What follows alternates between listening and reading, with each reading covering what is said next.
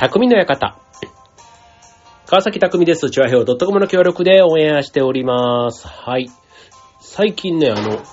ラグビーを見に行く機会が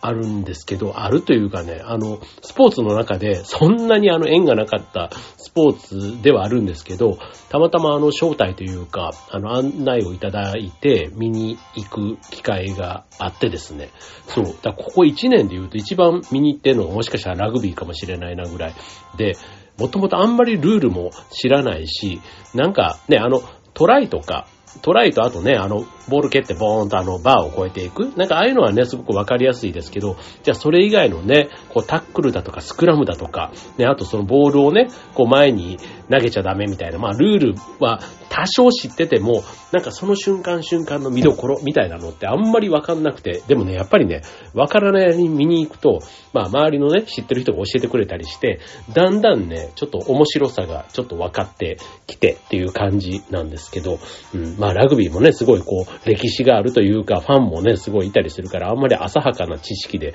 こうね、知ったようなことは全然まだ言えるレベルじゃないんですけど、はい。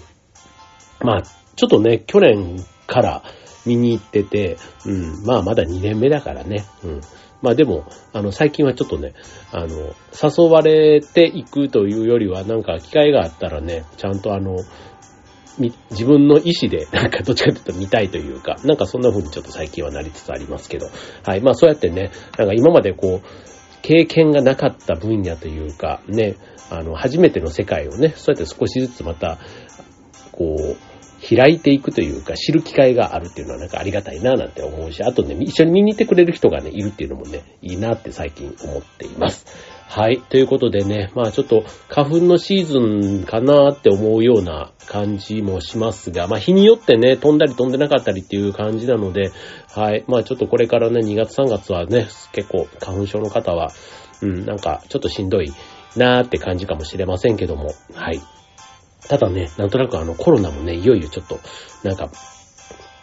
来月ぐらいからね、マスクの扱いも変わったりとか、なんかいろいろね、あるというところですし、うん、まあ、で僕はあの、舞台とかをやってたりするので、あの、やっぱりね、こう、感染というか、ね、まだ別にコロナがゼロになったわけじゃないし、やっぱり感染したら下なりにね、隔離というか、ね、あの、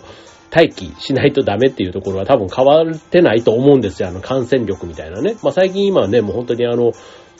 東京の感染者数も減ったなんていうニュースもね、見ると、また一旦ね、ピークは超えたとこかなとは思うんですけど、またこれがね、次、ね、第8波になるの？次、ね、とかが来た時にどうすんのとかね、またきっとあるかなとは思うので、はい。まあ自分自身のね、身はちょっとマスクがどうのこうのとなったとしても、うん、自分のその活動というかね、そこにちゃんと邪魔に迷惑にならないようにね、していかないとダメだな、なんて最近思いますけども、はい。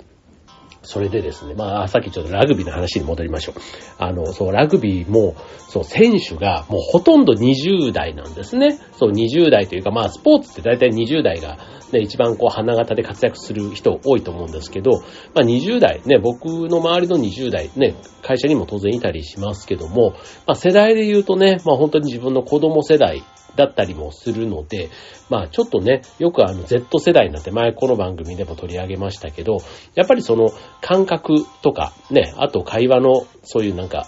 なんだろう、うん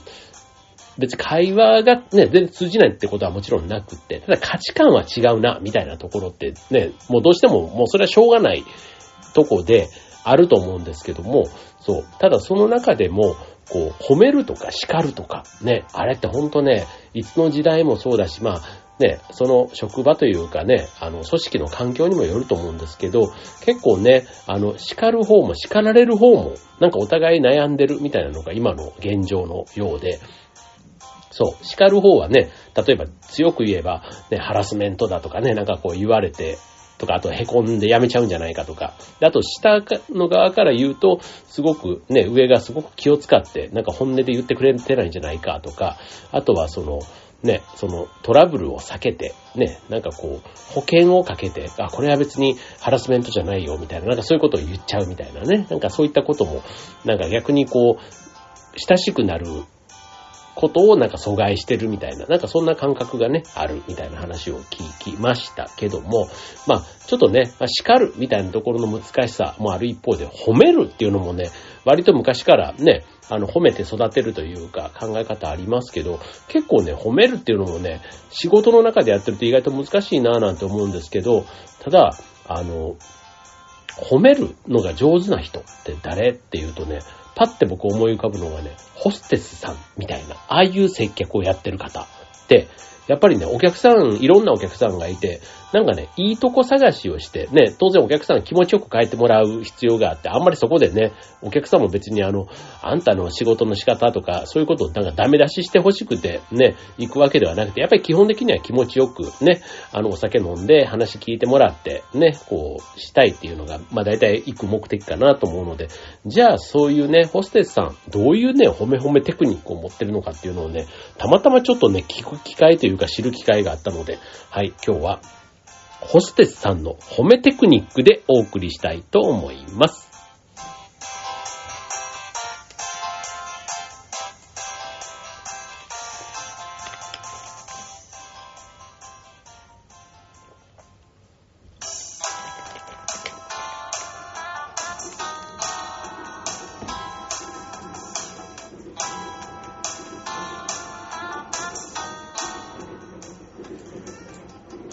ということで、えー、今日のテーマは、えー、ホステスさんの褒めテクニックということで、はい。まあ、なんかそういうね、接客、接客業の中でも、割と褒めるということを、なんか、こう、意識して、ね、やってる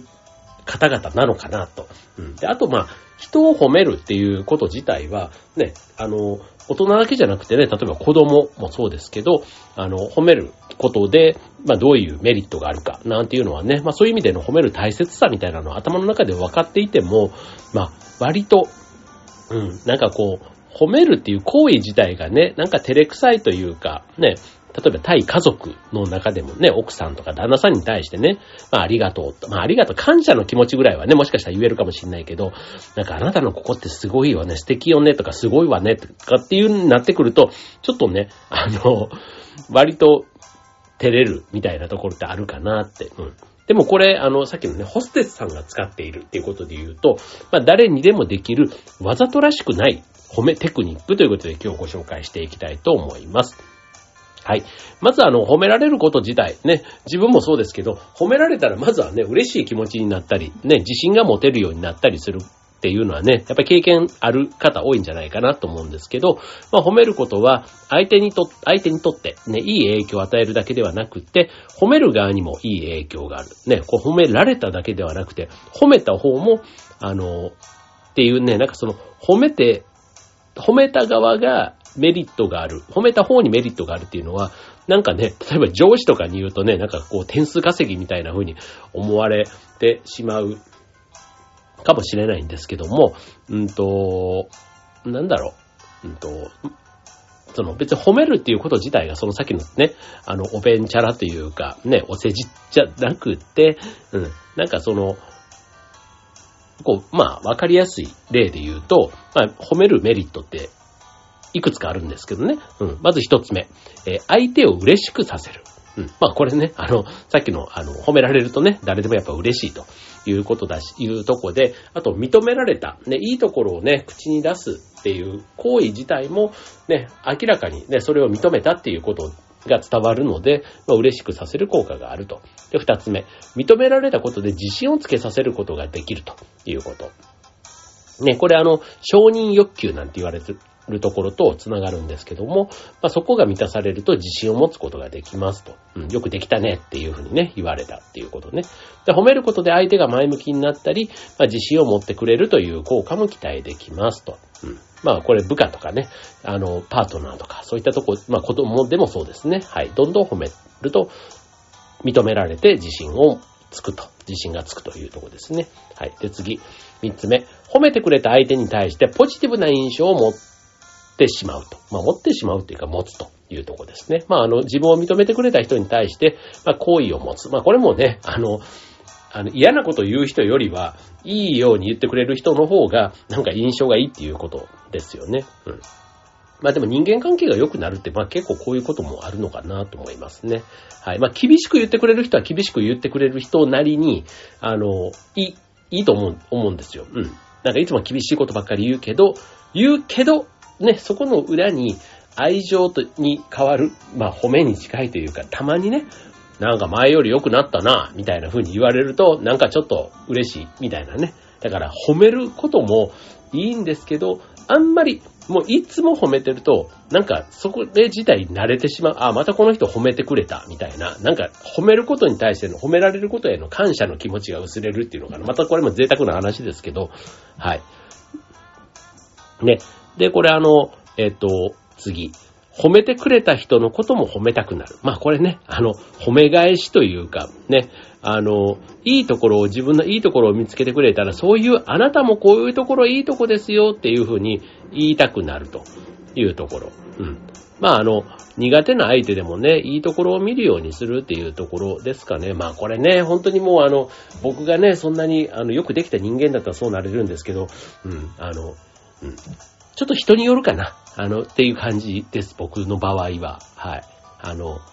うん。なんかこのやりとりがすごくうまくいく人もいるんですけど、いか、うまくいかない人もいるっていうのはね、もう、これは、うん。まあでも、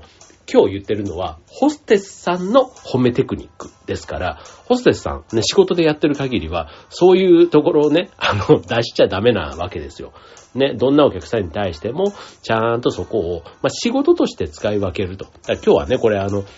まあ、本音と建前みたいなところで言うと、まあ、建前の部分もね、まあ、嘘も方便じゃないですけど、なんかそういうところを、ね、あんまりなんか事例、事例というか自分のね、本音ばっかりを言って、ね、変にその空気を悪くしたり、ね、ね、相手との関係がギクシャクするぐらいなら、ね、多少でもちょっと、ね、お世辞っぽく言って、まあ、お世辞っぽく言うんじゃないな。それをわざとらしくなく伝えるテクニックとして持っておくと、ね、人間関係、コミュニケーション、ね、あとはその、組織の雰囲気なんていうのは良くなるのかもしれませんね。はい、続いて、えー、褒めポイント探しで得をすると。ね、あの、まあ、要は悪いとこばっかりね、見て、見てしまうと、あの、綺麗な景色というか、ね、そういったところを見落としがちになってしまうので、はい。まあそういったところをね、あの、ばっかりに目が、悪い方ばっかりにね、目が、目がいってしまうと、まあもったいないということで、まあ褒めポイントを探す習慣は、まあ観察力を鍛えることにもつながって、あとはそういうところを見ようとするってことで、意識がどうしてもね、ポジティブな方に向くというところが、まあメリットとしてあるのかなということです。じゃあ改めて、ね、褒め褒め達人の、その、ホステスさん、ね、どういうところを、あの、わざとれ、わざとらしくないテクニックとして持ってるのかということで、えー、まあ、基本的にホステスの仕事って、まあ、お酒を作ることでも、相手の気を引くことでもなくって、気持ちのいい時間を買っていただくという意味ではすごく、あの、その道のプロというふうに言える。ね、その後は、その気持ちのいい時間っていうことで、えー、大事にしていることの一つが褒めるということなんですね。はい。じゃあこれ褒めるって、ステップが実は3つあって、はい。えー、まあこれね、今日はね、褒めテクニックということでご紹介しますので、まず1つ目。はい。見つけるです。はい。褒めセンサーをこう常時オンにして、まず褒めるポイントを見つけるということです。はい。まあ目に飛び込んできた相手のいいところを口に出して褒めると。ね、まあ恥ずかしいとかわざとらしいかなみたいな感情は一旦置いといて、いいなと感じたことをすぐに口にするのがポイント。まあ第一印象みたいなところでね、あれってこの、なんかネクタイいいですねとか、ね、なんかそういうことでもいいのかもしれません。はい。で、次、二つ目。えー、理由。ね、ね、例えばネクタイを褒めたんだとしたら、このコントラストのある柄っていいですねとか、あと濃い色がね、今日のシャツと合ってるとかね、あとこの季節にこのデザインを選ぶセンスがいいとか、ね、まああの、それをそう思った理由を伝えると。うん。これあの、褒めることに対して、さっきわざとらしさっていう話をしましたけど、あの、説得力が出るというところがあるんですね。うん。まあ、多少無理のある褒めであったとしても、褒めた理由を付け加えると、わざとらしさが拭えますということです。はい。で、さらにステップ3、ね、えー、ですけども、質問をする。ね、褒めた理由を言った後は次質問で会話を前に進めていくということで、まあ、例えば褒め慣れていないあなたが、もしそういうことを言ったときに、まあ、多少の照れがあるし、あと褒められた方もね、まあ、褒められたときに、ね、周りの人がそれを注目する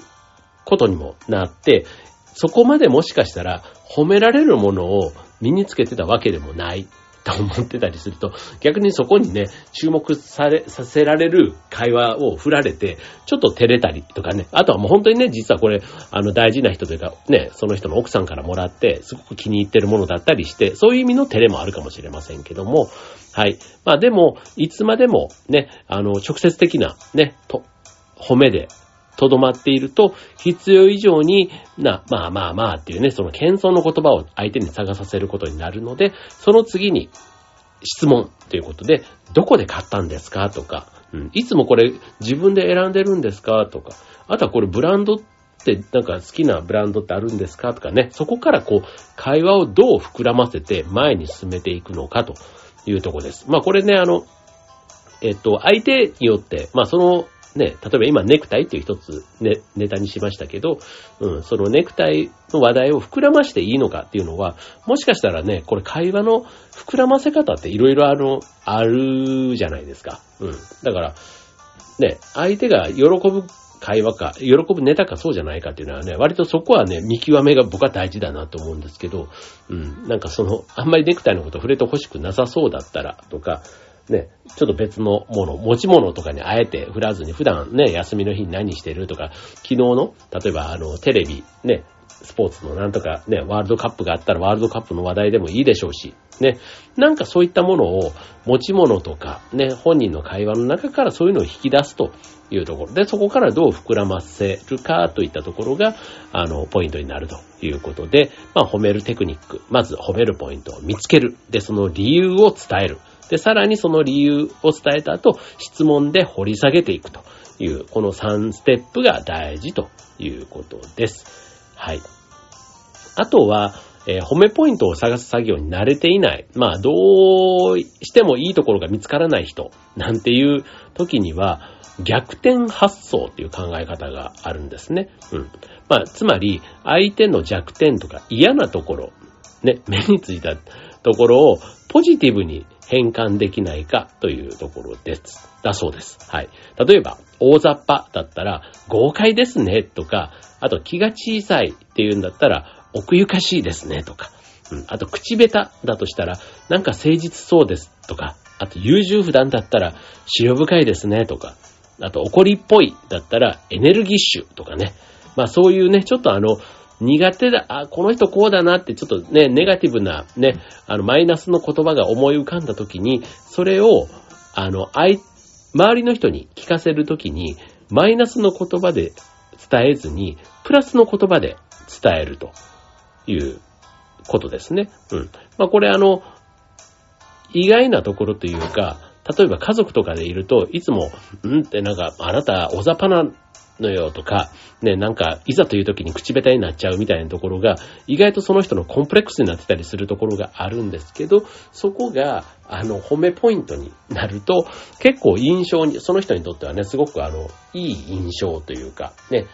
だし、それを言ってくれた人に対しての好感も上がると言われています。はい。まあこれね、褒めるという行動自体がね、いいところを見つける作業っていうのがどうしてもこうついて回るので、まあ褒めているうちに、まあ自分自身がね、ポジティブな思考になって、相手のね、いいところを見ようっていう風になっていく、まあある意味訓練みたいなところもすごくあるので、まあちょっとね、すぐにできないかもしれませんけども、まあ、繰り返しやっていくことで自分も変わる。そうすると自分を見る相手も変わる。みたいなところで、なんかいい循環がね、回り始めるんじゃないかなと思いますので、はい、ちょっとね、今日は、あの、ホステスさんっていうね、僕がね、ちょっと、えっと、男性の立場からで言うとね、ホステスさんを、を、まあ、置き換えればホストになるわけですけども、ね、ホストっていうとね、またちょっとね、なんかあの、なんかちょっと意味が僕の中ではね、若干ちょっと違う感じが、あの、恋愛の匂いがちょっとね、若干ついてくる感じがあるので、まあ今日はね、ホステスさんっていうところが僕はちょっとポイントかなとも思っています。はい。まあいわゆるあの、あの、ビジネスマンとかがね、まあちょっとあの、夜のね、こう、豊かな時間を過ごすために、ね、ちょっとあの、いいお金を、がかかっちゃいますけども、はい、そんなところで、えー、会話を楽しむ場と社交場というのかな？うん。まあそういうところでの、まあちょっとしたね、えー、テクニックというところで、これはね、本当にあの、仕事だけじゃなくて、ね、プライベート、ね、あと家庭、ね、どんな場でも意外と使える、しかも大人だけじゃなくて子供に対しても使えるテクニックなのかなということで今日はご紹介しました。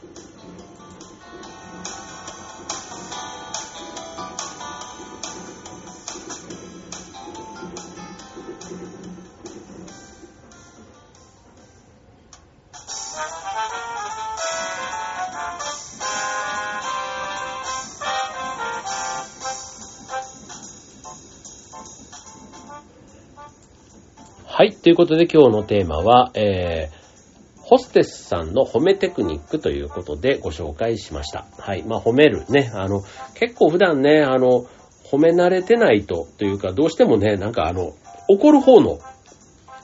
ね、発言は割と僕なんかもちょっと多いなって思ったりするんですけど、褒めるはね、なんかね、意識的にしないと、なんか気づいたら怒ってばっかりしてるみたいなね、あの、そういう方、もしかしたら僕以外にもいるんじゃないかなと思うんですけど、うん。まあでもね、褒めて、うん、まあ褒められて気持ちいいっていう感覚があるんだったら、自分もね、褒めてみるっていうのはやった方がいいんだろうなって思いますね。あんまり褒められる経験がない人は、なんかね、褒め方がわかんないみたいなところもあるかもしれないので、うん、まあ、褒められる経験が少なくともある人は、うん、その分相手を褒めるっていうこともね、言った方がいいのかな、なんていうふうに思いますね。